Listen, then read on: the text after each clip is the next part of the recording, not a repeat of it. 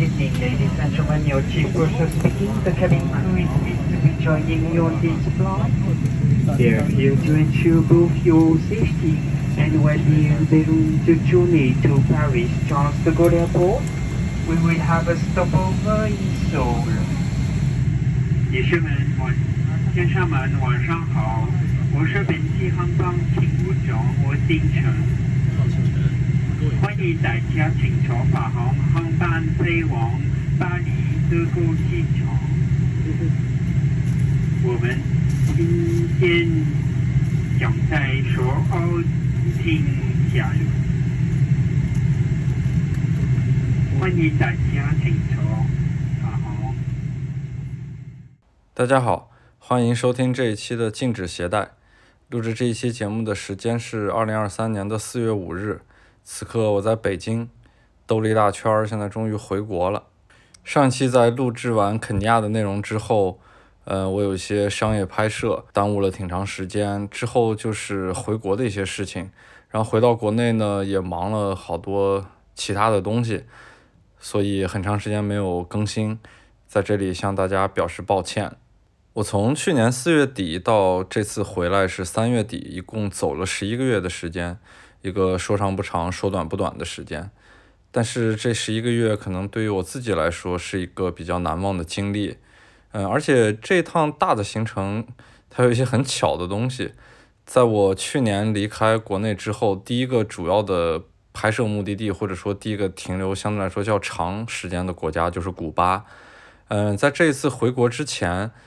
算是最后一个国家，也是待的时间比较长，去那边工作拍了一些商业拍摄，也是古巴。所以古巴这个国家的两次行程是我这一趟大行程的一头一尾，一切东西感觉都是从古巴开始，然后再从古巴作为结束。所以这一期呢，我就想借着古巴的两次行程，来随便和大家说一说古巴的一些东西，然后还有这大概一年之间自己的一些变化或者是感受吧。我是去年四月底离开的北京，当时国内的氛围还是比较焦灼的，因为在过完年之后发生了许多重要的事情。首先是俄乌发生了战争，再往后就是上海进入了较为严苛的防疫政策，然后整个城市进入了静默的状态。当时上海的这种焦虑已经蔓延到了全国，即使在北京，我也能感受到这样的氛围。嗯，当时的氛围就是稍微哪儿有一点风吹草动，大家就会去超市囤货。等待一场说不清什么时候到来、什么时候结束的风控，这样的日子大家都是经历过的，而且也存在在了大家的记忆里面。其实我们每个人都有自己的感受，在这边也不用过多的去赘述。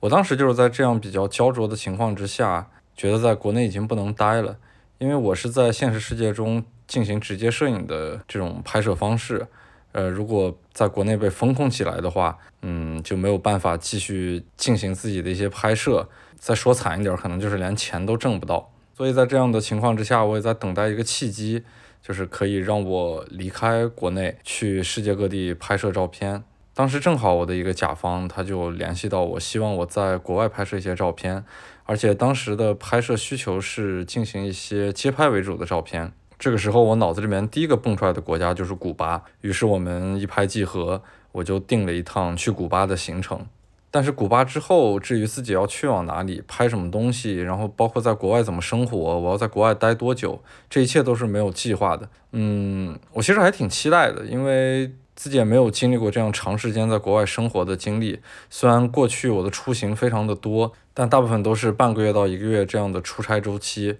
嗯，长时间的在国外待，其实还是要面临很多不同的问题的。因为我既不是一种移民的状态，然后也不是一种留学生的状态。我不是有一个固定的住所，在一个国家长期待着，我要不断的去用各种各样的行走、各种各样的拍摄，丰富起来自己在外面的所有的时间，并且还要考虑钱的问题，如何合理的利用这些钱，怎么样规划他们。嗯，所以这些对于自己来说都是一些挑战吧。嗯，不过当时我也没有想那么多，我最重要的决心就是想要离开，因为只有离开，不受那样的限制，我才能更多的拍摄照片，然后才相对来说比较体现自己的一些活着的价值吧。所以正好我们商量好之后，我就在四月的最后一天，就是四月三十号，嗯，离开了国内。当时是经由法国，然后飞往美国，在纽约待了几天之后，呃，我就决定好去古巴的各种行程，订好了古巴的 Airbnb，大概看了一些拍摄氛围的那种的样片儿，还在美国打了一针加强针的疫苗，然后就很快的动身去往古巴。嗯，当时从纽约飞往古巴首都哈瓦那有好几条路线，但是大部分的航班都是经过迈阿密转机。嗯，我又不太喜欢走那种重复过的路线。嗯，我就看到可以飞巴哈马群岛或者是开曼群岛，然后开曼群岛这个国家的名字还是比较熟悉的，就是我们经常能听到。嗯，至于它是什么样的，我完全是不知道的。所以我看在票价差不多的情况下，我就买了一班经开曼群岛去往古巴的航班。但是真正到了开曼群岛之后，感觉那地儿真的太无聊了，除了好看的加勒比海，然后可以玩很多很棒的海上项目。除此之外，对于我这种转机的人来说，在开曼群岛确实是有点没有什么多停留的意义。所以在开曼群岛待了一晚上之后，第二天一早就开始动身去往古巴哈瓦那。古巴这个地方其实对我们来说名字还是很熟悉的，因为可能我们都是共产主义阵线的国家。但说实话，我对那边没有什么具体的印象，而且由于自己不是去旅行，所以也没有查什么各种各样的旅行攻略。我只是去工作、拍摄照片，而且大部分拍摄的主题基本上也定了。其实古巴，我觉得如果去古巴有两个层面的这种含义吧。呃，如果作为旅行的话，可能就是大家耳熟能详的一些体验的项目。或者说旅行的目的地，比方说在哈瓦那逛一逛，然后可以坐老爷车，可以抽雪茄，然后遍地都是 Mojito，还有各种各样漂亮的彩色的房子。不过从另一个角度来说，就是从摄影师的角度出发的话，古巴是一个特别适合拍摄的目的地。我感觉是街拍的一个天堂吧。就是你如果在现实世界中走街串巷，就可以拍摄到很多非常精彩的画面。也有很多著名的摄影师拍摄过古巴。比方说比较出名的 Alex Webb，他是马格南图片社的成员。早些年他在古巴和海地拍摄完照片，然后又去土耳其的伊斯坦布尔拍摄了很多以他那种复杂构图著称的摄影语言的图片，也奠定了他在摄影界的一种地位。然后也是很多摄影爱好者所崇拜的一个摄影师。我当然也找了很多他的那些拍摄的样片，然后企图在哈瓦那能找到大概相似的场景。拍摄画面性质差不多的一种很具有街拍趣味的照片。除此之外，其实我对古巴没有任何了解，对它的所有的印象也停留在正常的一些固有印象中。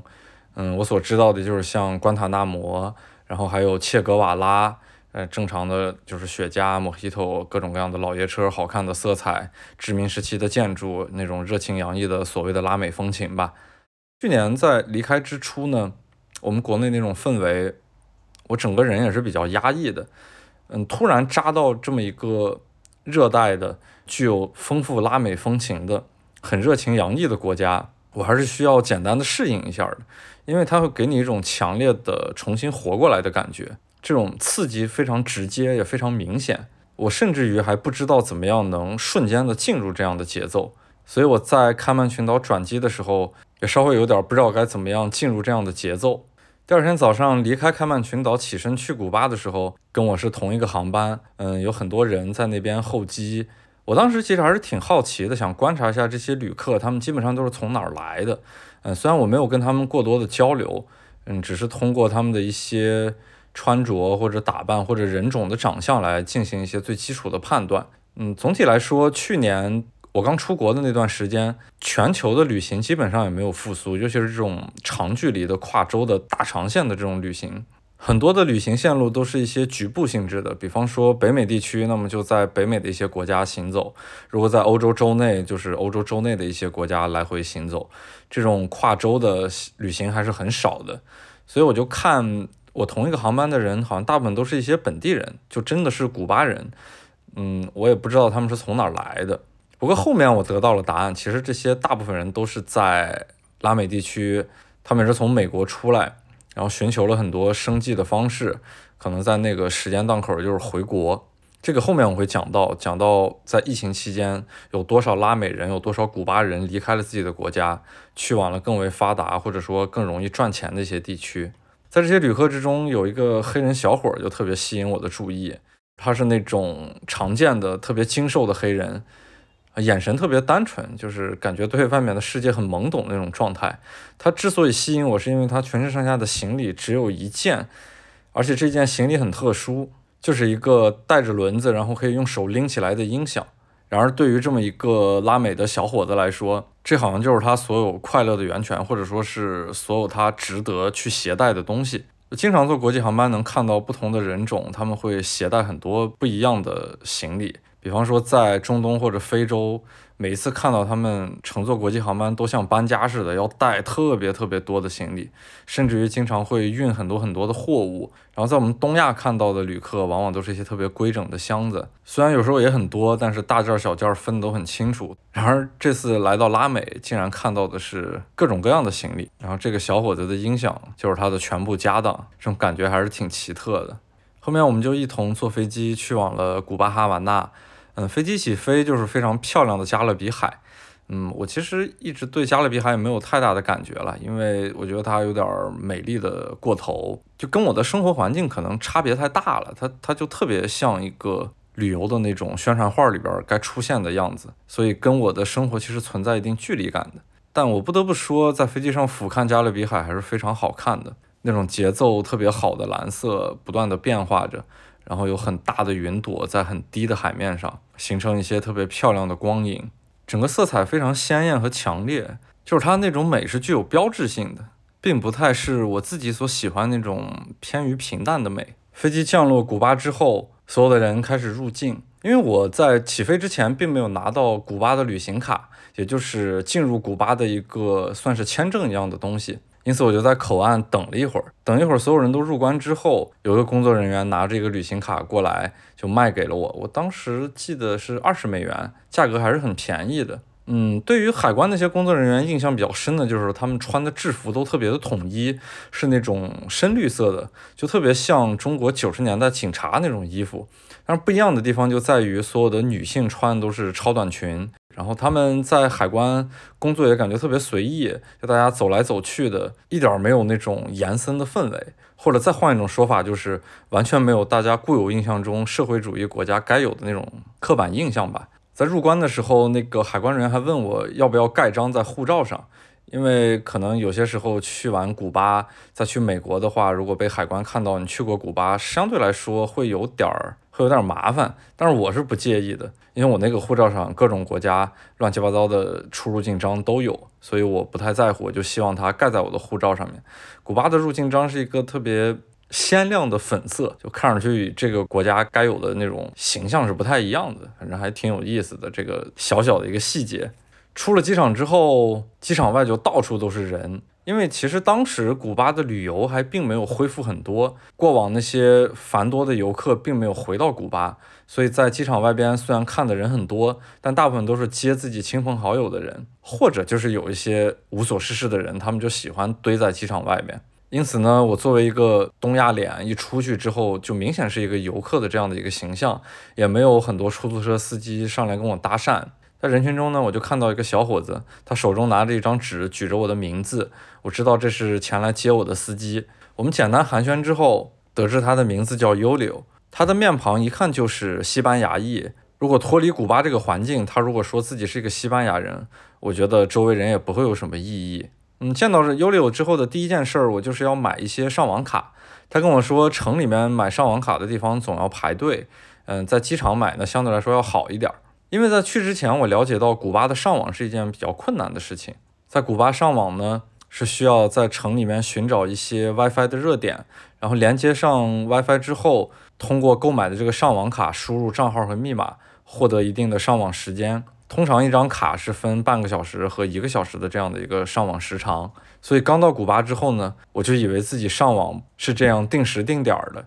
不能像在其他国家一样买一张 SIM 卡，很简单的、很随时随地的上网。这也是古巴给我的第一个很特殊的体验吧。尤里欧是开着一辆一看就年龄非常大的车过来接我的，但是他也并不是那种在固有印象中经常看到的古巴街上跑的那种颜色非常鲜艳的老爷车。那些老爷车大多来自美国，我注意看过他们的一些牌子，有很多是雪佛兰，也有很多凯迪拉克。然而，尤里欧开的车呢，是一辆苏联产的拉达，车身非常的小，坐在里面非常的拘促。由于这汽车年久失修，所以它的很多部件儿都是感觉特别的凑合。我上了车之后，因为古巴天气非常炎热，尤里就从他的主驾驶的旁边的一个小抽屉里拿出来一个扳手，帮我把我右边副驾驶位置的车窗拧了下来。因为他那手摇车窗的把手已经掉了，所以只能用这个扳手捏住那个小头儿，不断的慢慢旋转，才能把车窗拧下来。我还特别喜欢这样的氛围，因为这是特别古巴的一种方式，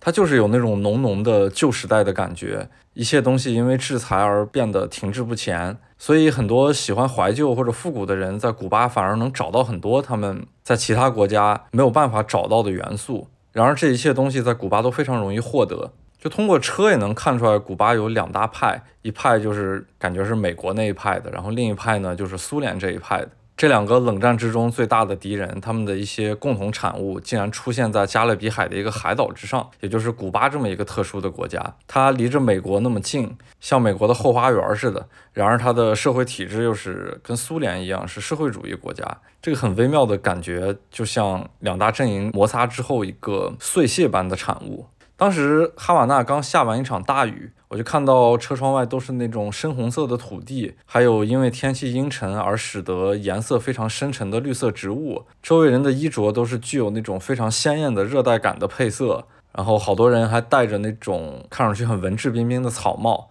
因为我也是刚刚扎到古巴，我看到这样的场景就觉得周围的一切太热带了，太拉美了。我瞬间就进入了很正常的一个古巴的节奏，虽然我对这里还完全感到陌生，但是从心理层面来说，我已经非常快速的就进入到了让自己兴奋的状态。我想在这边伸开手脚去探索、去拍摄，然后去行走，这个感觉还是让自己很开心的。哈瓦那的机场离着城里面其实还是相对来说有点距离的，然后 u 六的那个老爷车竟然能开到六十码。开到六十码的时候，整个车身都在颤抖，感觉这个年龄比我还大的车真的是在发泄自己所有的力量往城里面去奔袭。进入哈瓦那老城之后，我就到了自己的 Airbnb，啊，房东也特别的好，房东叫 Daniel。一进去之后，我的很多我以为的麻烦事儿就瞬间就解决了，比方说找他换钱，比方说去哪儿买水。因为古巴是一个社会主义制，并且走的是计划经济这样的国家，所以它并不像我们在其他国家可以非常方便的找到小卖部或者超市，可以自由的购买商品。在古巴，这些事情显得相对来说还是有些困难的，而且他们的营业时间大多集中在上午，到了下午之后就很难去寻找到这样能方便购买物品的地方了。然而，这些日常生活的简单的烦恼已经被我的房东全部解决掉了。房东在很热情地给我介绍房子里面的设施、周围的一些环境，我可以去哪儿，我可以吃什么东西。我看着那个房间里面的陈设，特别具有小时候自己家的那种味道，都是一些很简单的家具，然后很粗糙的油漆刷在墙面上。哈瓦那这种老房子最特别的就是他们的窗户上是没有玻璃的，都是那种木质的百叶窗。所以在什么隔音呀、隔热呀这种层面来说，都是一种特别原始的味道。但是还好，我的房间里面不但有空调，然后还有一个接入政府网络的路由器，我可以在房间里面不用去寻找那样的广场或者公园，就直接可以拿上网卡去进行上网。就在房东 Daniel 给我介绍这一切的时候呢。我就注意到墙面上挂着的那个特别小的一个液晶显像管的电视，那种闪烁的屏幕在不断播放的一些画面内容。嗯，我看到一个建筑垮塌了，所有人围在那边去观看。嗯，这种画面就特别像我在中东经常能看到的一些新闻画面，就是一些恐怖袭击或者是炸弹爆炸之后形成的这样的场景。然后这个时候，优六给我解释，说是这个画面是播放的哈瓦那市中心的一个酒店。我当时还不敢相信，我说古巴到现在还有恐怖袭击吗？因为那个画面太具有具象意义了，就真的是极其像中东经常能看到那些新闻画面。嗯，U 六和 Daniel 的英语呢也都不是特别的好，所以我也没有特别听清他们的意思。直到后来他们俩都离开之后，我在房间里面连上 WiFi，然后用上网卡输入账号之后，我才收到新闻。原来就在我从开曼群岛飞往哈瓦那的过程之中。哈瓦那老城市中心的一个五星级酒店发生了煤气管道爆炸，整个建筑物西侧的外立面发生了大面积的垮塌，这就是我在新闻画面中看到的那个特别像恐怖袭击之后产生的画面。当时觉得，哎，这怎么一来古巴节奏也特别像之前去往的很多地方，还是挺意外的。嗯，在所有事情都安顿好之后，我就开始在哈瓦那街头到处行走，然后去拍摄我需要的那些画面。头几天就过着这种网络特别不靠谱的日子，只能回到房间内定时定点的上网。我也习惯了回到房间内定时的收发一些消息。突然还觉得这样脱离网络的生活挺规律的，因为在白天的时候。我可以非常认真地出去干活，然后回到屋子之内，也就定时上一个小时的网，把所有的消息收发完之后，关闭网络，又回归到自己的时间内。就在现在这个时代，不能实时上网，其实还是需要适应的这么一个事情。然后古巴教会我的第一件事情就是不能实时上网，有一种戒除网瘾的感觉。其实当时在古巴，我还发现一个，就现在看来是比较有特征的事情吧。就是我在古巴会发一些朋友圈，在古巴发的所有朋友圈点赞的数量都非常的高，而且每一条都是这样。嗯，我可能觉着就是当时国内的整个环境太焦虑了，而且我是突然在无声无息的状态下就离开了国内。平常躺在朋友圈的一些朋友就突然看到这么一个人去到了一个很远但是也并不陌生的国家，我觉得应该是有这样的因素存在，就大家都静默在自己的家中。早就忘却了外面世界是什么样的，并且眼下的焦虑就足够让生活变得非常的困顿。哪怕只是出行去到一个陌生的环境，都是大家对于自由的一种宣泄的窗口。那会儿走在哈瓦那的街头，经常能碰到很多上来搭讪的人，他们都是以一种非常常见的搭讪的话术，比方说上来就问你哪儿的人。因为当时确实游客太少了，而且我这样一个东亚面孔，一般他们通常都会第一时间问我是不是日本人。一开始我还很热情的会回应他们，到了之后，因为这样的人实在是太多了，我就懒得去跟他们搭茬儿。通常来说，他们在搭讪之后都会问三个问题，就是你要不要雪茄，要不要换钱，要不要乘坐出租车。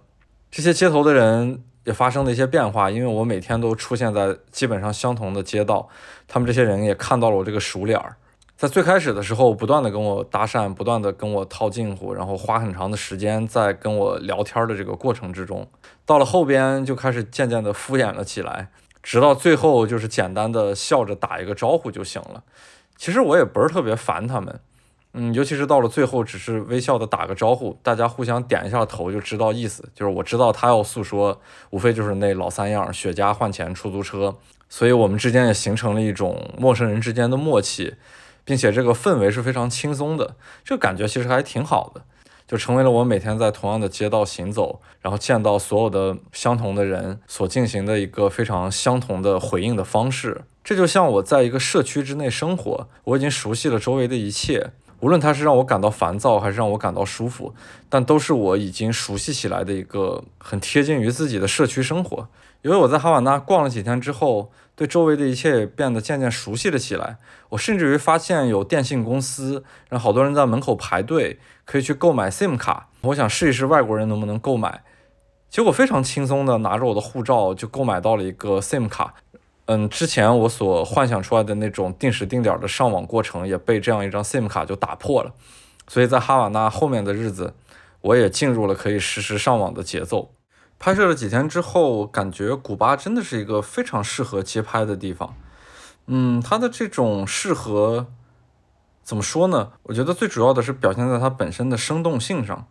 我们都知道，在一个街头，我们能看到很多不同的人。他们很正常的从我们的镜头面前走过，不同的地区的人会有不同的特点，但是在古巴的特点是非常鲜明的。嗯，他们首先是不畏惧镜头，第二呢，看到镜头之后会变得更加兴奋，这就让原本本身就具有很浓烈生活气息的哈瓦那变得更加生动。因为每个人在经过镜头面前的时候都有一定的表演欲，这种表演欲本身就会增加它的丰富性。举一个最简单的例子，比方说我在一个广场的长椅上面坐着，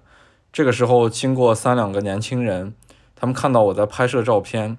正常来说他们只是从我面前很很简单的走过，由于他们看到我在拍摄照片，他们会用一个跑酷式的动作跨过我所坐的那个长椅，在这个瞬间如果捕捉下来，那就是一个非常生动的画面。这种场景在其他国家并不是特别容易出现，然而在古巴就是到处都有。在他们具有很强的表演欲的动作之后呢，也并不会对我索取什么。也经常在其他国家遇到一些在街头杂耍的人，他们的动作可能本身也具有一定的丰富性，但是如果你拍摄完之后，你需要给他们一定的小费。然而在古巴，这一切出现在镜头面前的生动画面，它就是本地人自然而然的一种生活习惯产生的东西。如果仅仅是从街拍这一件事情上来说，在古巴拍摄真的是一件既轻松又开心的事情。而且古巴有很多人的肤色特别好看，嗯，他们并不是那种像黑人一样特别深的肤色，他们是介于黑人和我们这种黄种人之间，看上去特别健康的一种咖啡色的肤色。这种肤色再配上古巴本身那种颜色非常丰富的房屋，同时出现在一个场景之内，本身的画面就会非常的好看。无论从色彩上来讲，还是画面的对比度上来讲，都是一个非常漂亮的画面。嗯，所以我在古巴干活干那几天特别的开心，就不仅仅是我跟哈瓦那产生的这种联系了，每天在街上走，有一种社区般的生活，然后跟所有人的距离感都非常的近。没有那种很强的隔阂感。虽然我们是不同的人种、不同的国家，但是同时出现在这样一个很热情洋溢、很丰富的城市之内，所有的一切发生的都非常的自然，所有的元素出现在我面前也非常的灵动。这让我特别喜欢哈瓦那的一个原因。每天我都在哈瓦那得走两万步以上，我走的所有线路基本上都是固定的，因为每天需要追寻不同的光线。嗯，每天在相同的场景之下，要捕捉不同经过的人群，人字拖磨着我的脚都起泡了，但是我仍然不管不顾，因为每天有太多丰富的画面等着我。在哈瓦那的街头走路是不会感到累的，因为支撑我的就是不断的去拍摄非常新鲜的东西。熟悉了周围的一切之后，我也就渐渐的开始观察一些街头的细节。这种看上去自由又热情的城市，往往都有很多涂鸦。但是在这些涂鸦之中，最吸引我的是一个小小的标语，写的是“二加二等于五”。这样一个符号出现在所谓的社会主义国家之中，是具有一种很强的鲜明性的。最早接触到“二加二等于五”这个标语，其实是来自于我特别喜欢的一个英国乐队，叫 Radiohead，他们的一首歌的歌名儿。然后这首歌其实也是来自于那本小说《一九八四》，二加二等于五基本上是一个符号性质的存在。那会儿上大学的时候，经常听这首歌，每天跟着那个 Radiohead 主唱汤姆约克在歇斯底里的喊 “Pay attention”，也不知道为什么，反正喊出来就觉得特别的爽。但是我已经很久没有听这首歌了。然后在古巴看到很多涂鸦都是非常浅浅的写着一个二加二等于五，并且出现在这样一个地方，就让我觉得他们是在街头跟我开着一个小小的玩笑，然后跟我自己会产生一定的联系。除此之外，其实都是一些更为自由或者轻松的画面。嗯，我经常在海边能看到独自吹长笛、独自弹吉他，或者是独自吹着小号的一些古巴的当地人。然后在市中心，大家也会无所事事地围着那个爆炸的酒店去观看，在观看的过程中就等待那些我永远不知道他们来自于哪儿，然后去往哪里的公交车。每天的清晨，所有那些百货商店门口都排着很多的人。人最多的都是在药店门口，这是一种社会主义计划经济之下的产物。大家都会为了一些物资，很早的就出门去排队购买。如果买不到的话，可能就要等到明天或者是下一个不知道什么样的时候。但是更多的时候，我是在古巴人身上看不到一些所谓的悲伤或者是所谓的压迫感。他们的生活好像永远没有烦恼，因为走在街头，其实我对于哈瓦那老城的街头的触感还是很差的。因为他们非常的脏乱差，污水横流，遍地垃圾，到处都有野猫野狗，所以说在哈瓦那的街头，我经常能闻到很臭的尿骚味儿，或者是很重的那种猫的味道。但是这只是弥散在空气中的一些气味罢了，更多的在空气中散布的东西是每家每户传出来的音乐声。在哈瓦那老城，那些房屋和我住的 Airbnb 是一样的，他们同样没有玻璃窗。每一家也没有什么所谓的隔音，然后大家的门基本上都是敞开着，撑死是外面关着一扇铁栅栏一样的小门。我在经过每一家的时候，都能窥探到每一家生活最真实的场景。他们大多时候都是一家人围坐在一起看着电视，或者是很闲散的做着自己的事情，一幅特别具有强烈生活感的画面就不断的在小巷子里面出现。嗯，可能有的人家电视声音非常大，有的人家直接是用的音响播放着音乐，好像他们之间也没有什么干扰这么一说，更没有什么隐私的概念。这就是一个非常真实和热情的这种热带生活，一种很近的邻里关系。每个人好像都相互认识，每个人之间的联系也都很近，大家都是笑呵呵的。也许一个节奏很对的音乐恰如其分的出现，他们就能在一起歌唱或者舞蹈。如果没有这样的氛围，他们只是沉浸在自己的一种生活情境之中，聊着一些特别简单的事情，也做着一些特别简单的事情。这其实是哈瓦那街头最真实的氛围，尤其是到了傍晚之后，我每天傍晚都会收工，往我的房间去走，在回到我房间的路程中，一路都是这样的环境，我能听到每家每户的声音，听到他们的笑声，听到他们的歌声，会让我的心情非常的愉悦。在忙碌一天之后，在这样轻松的氛围之下，回到自己的房间，有些时候我也能看到他们的房屋之内，都是一些特别简单的陈设。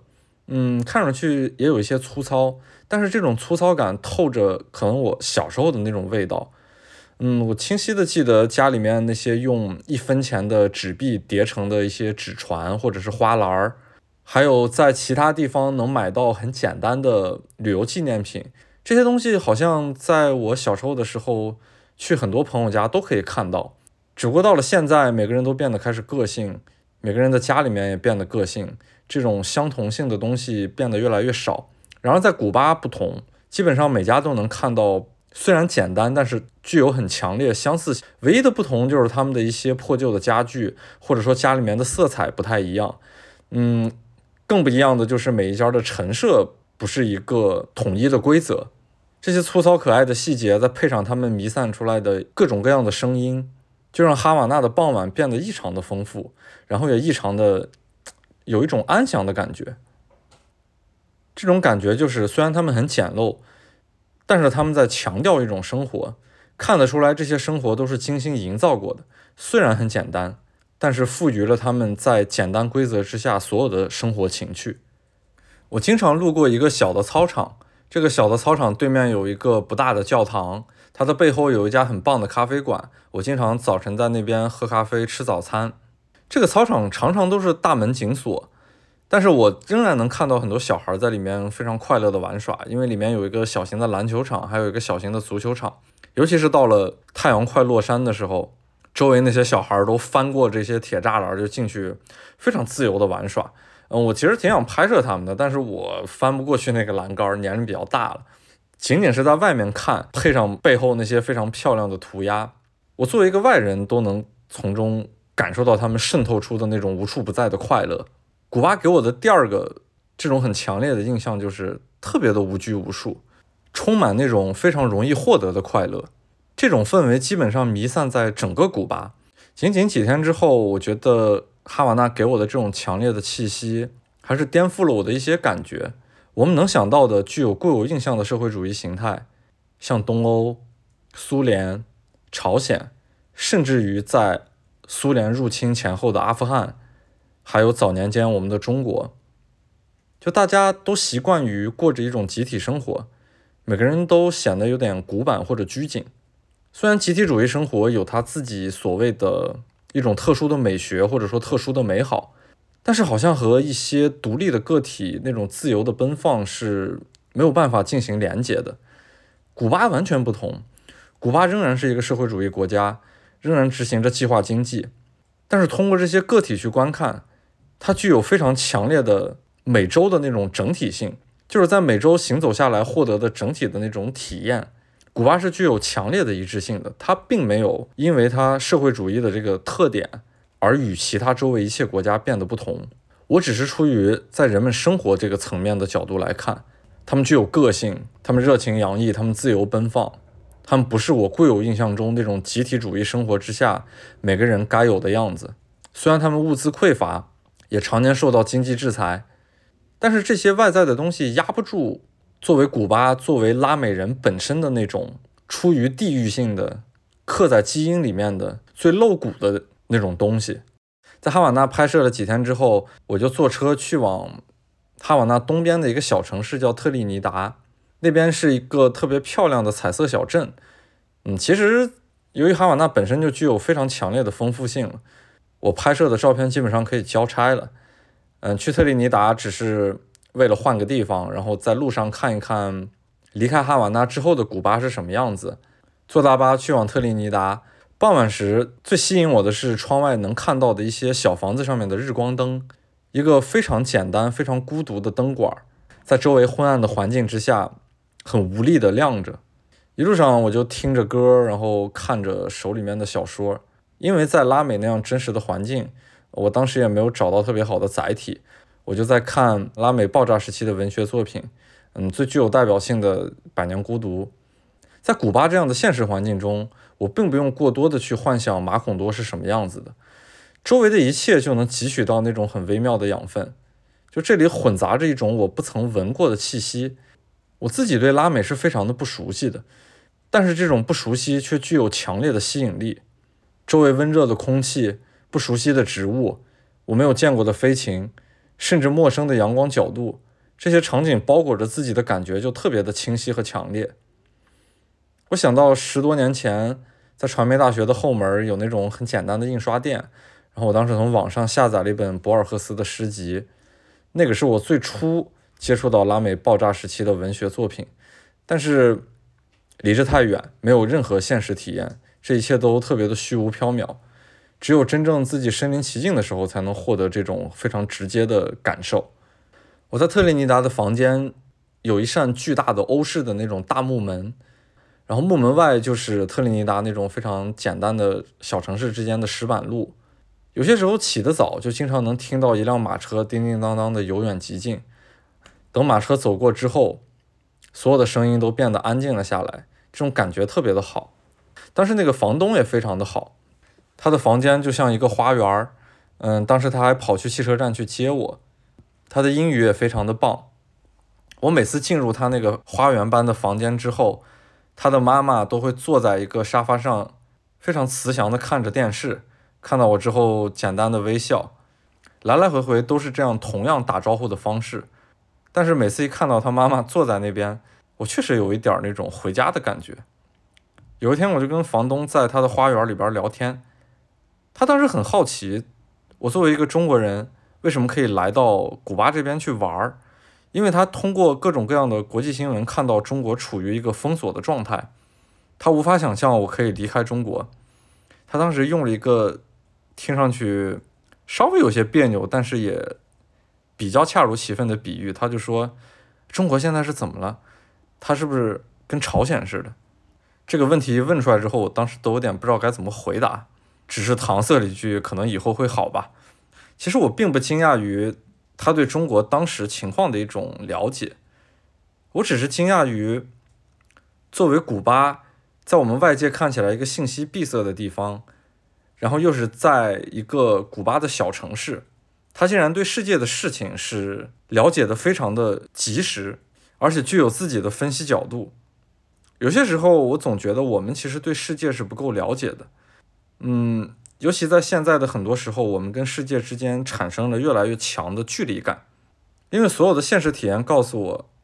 世界并没有忘记我们。很多角落的人，我们完全觉得他们信息闭塞的地方，他们仍然很了解我们。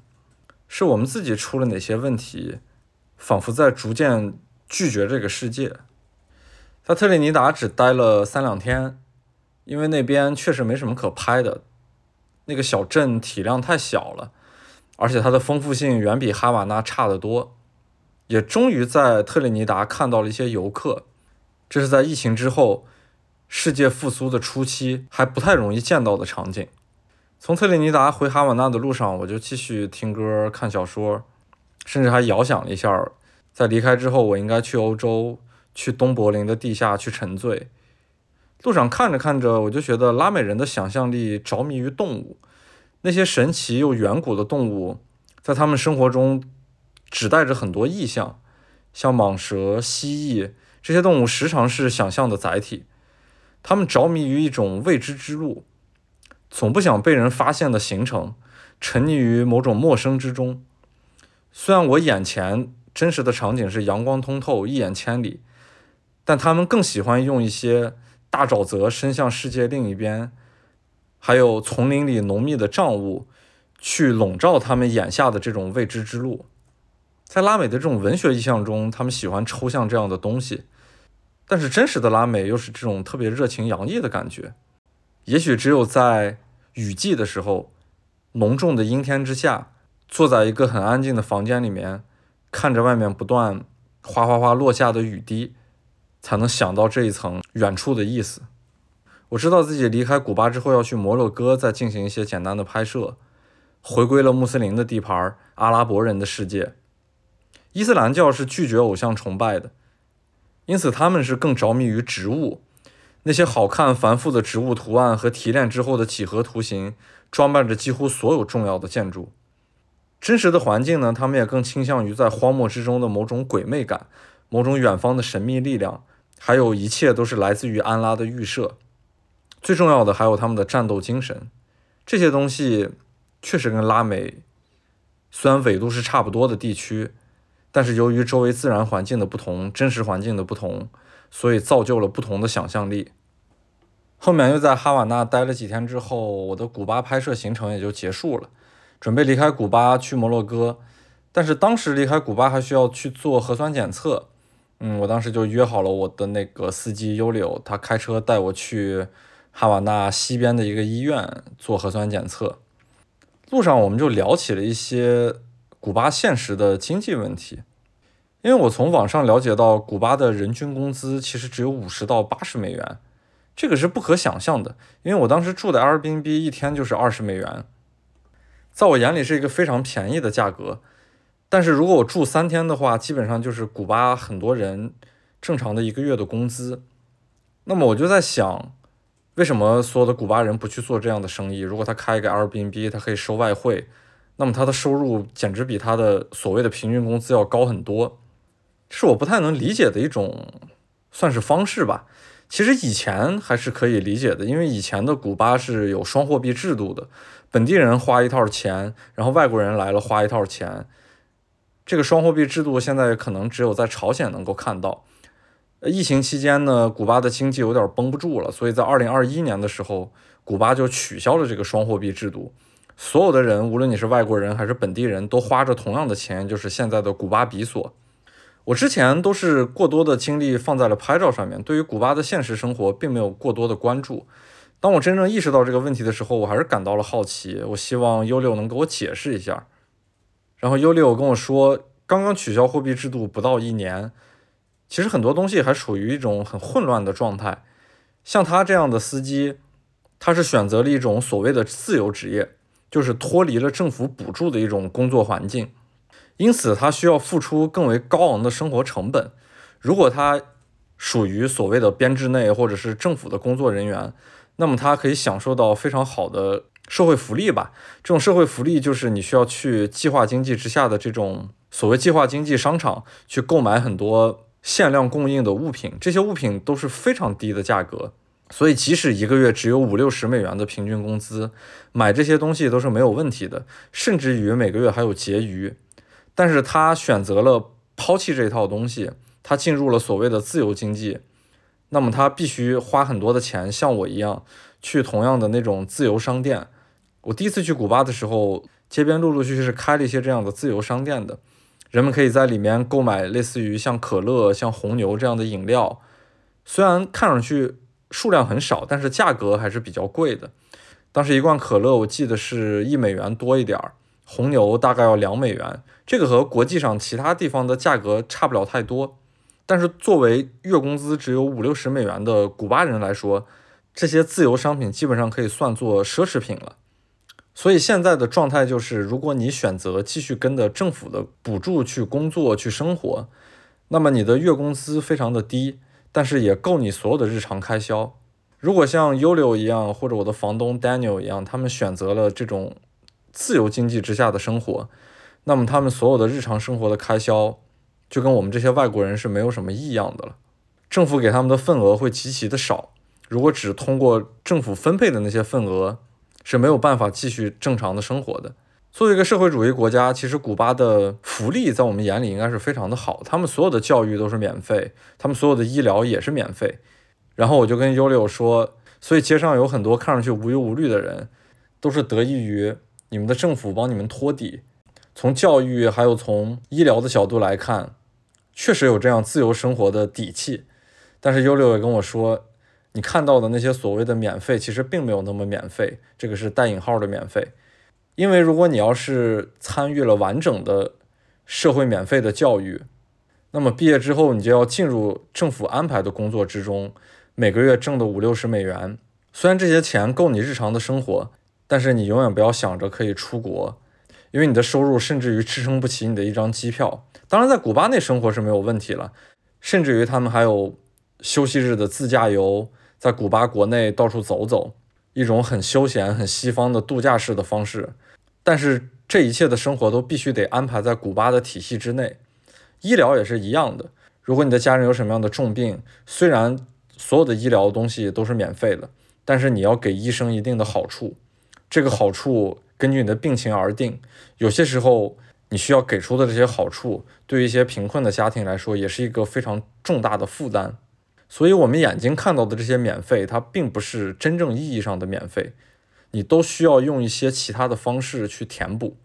但我觉得这样也还是有一定好处的，因为免费的教育带给古巴整体来说比较高的受教育环境。所以我们在古巴行走的时候，能感受到这个国家是非常的安全。古巴是整个拉美地区治安最好的国家。